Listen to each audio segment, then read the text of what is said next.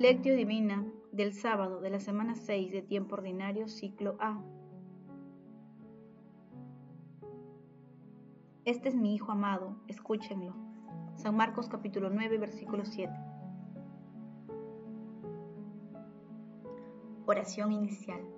Santo Espíritu de Dios, amor del Padre y del Hijo, ilumínanos con tus dones para que podamos comprender los tesoros de la sabiduría que Jesús nos quiere revelar en este día. Madre Santísima, intercede ante la Santísima Trinidad por nuestra petición. Ave María Purísima, sin pecado concebida. Paso 1. Lectura. Lectura del Santo Evangelio según San Marcos capítulo 9 versículo del 2 al 13.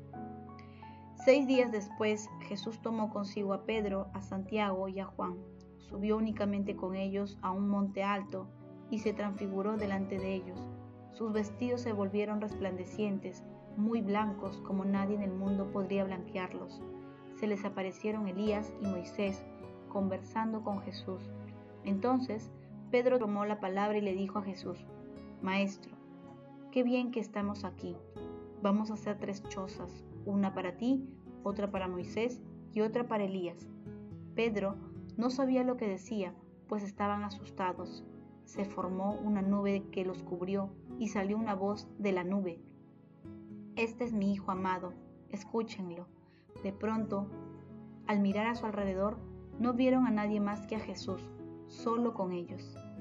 Cuando bajaban del monte, Jesús les mandó, no cuenten a nadie lo que ustedes han visto, hasta que el Hijo del Hombre resucite de entre los muertos. Esto se les quedó grabado y discutían qué querría decir aquello que resucitar entre los muertos. Le preguntaron, ¿por qué dicen los escribas que primero tienen que venir Elías? Jesús le respondió, Elías vendrá primero y lo restablecerá todo. Ahora, ¿por qué está escrito que el Hijo del Hombre tiene que padecer mucho y ser despreciado? Les digo que Elías ya ha venido y han hecho con él lo que han querido, como estaba escrito acerca de él. Palabra del Señor, gloria a ti Señor Jesús. Este es el Hijo amado, el resplandor de mi gloria, la importa de mi sustancia, por quien también he creado a los ángeles, por a quien el cielo ha sido consolidado y la tierra establecida. Él sostiene el universo con su palabra poderosa y con el aliento de su boca, es decir, el espíritu que guía y da vida. Escúchenle, porque el que le escribe a mí me recibe. San Marcos capítulo 9, versículo 37. A mí, que lo he enviado, no en virtud de mi poder soberano, sino a la manera de un padre, en efecto, en cuanto que es el hombre, ha sido enviado, pero en tanto que Dios permanece en mí y yo en él. Escúchenle porque tiene palabras de vida eterna. San Juan capítulo 6, versículo 68. San Juan Damasceno. El pasaje evangélico de hoy, la transfiguración de nuestro Señor, se encuentra también en Mateo, capítulo 17, versículo del 1 al 8, y en Lucas capítulo 9, versículo del 9 al 36.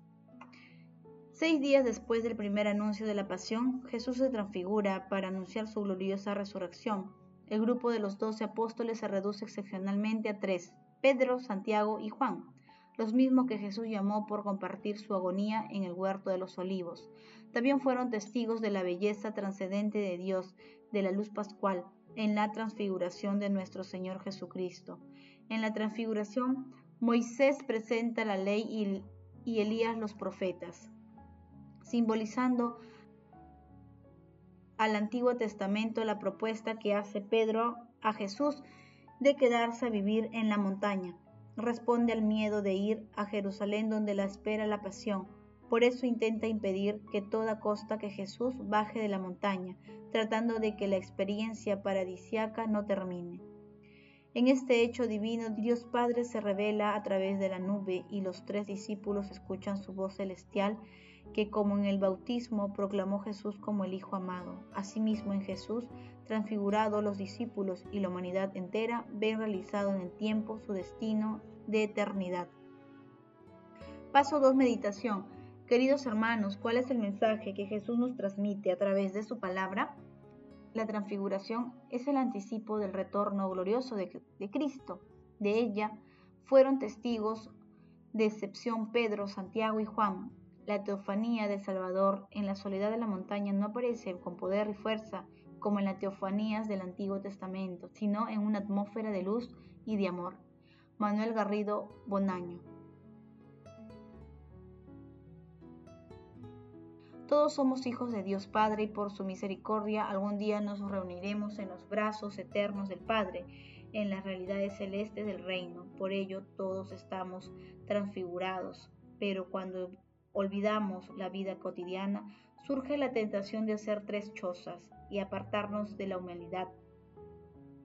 En este sentido, pidamos al Espíritu Santo la sabiduría para conjugar la dimensión divina y humana, porque las dos caras de una misma y única realidad.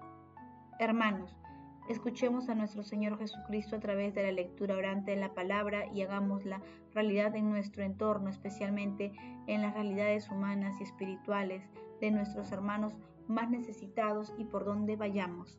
Jesús, María y José nos aman. Paso 3. Oración. Amado Jesús, centro de nuestra fe y esperanza, ilumina con tu Santo Espíritu nuestra vida para que, amándote, amemos al prójimo y aspiremos a las realidades celestes del reino. Amado Jesús, misericordioso Salvador, acudimos a ti para implorar tu perdón a todas las almas del purgatorio. Protege, Señor, a las almas de los moribundos para que lleguen al cielo. Madre Santísima, elegida desde siempre para ser santa y reprochable ante el Señor por el amor, intercede ante la Santísima Trinidad por nuestras peticiones. Amén.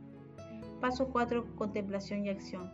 Hermanos, contemplemos a nuestro Señor Jesucristo con un texto de San Juan Pablo II.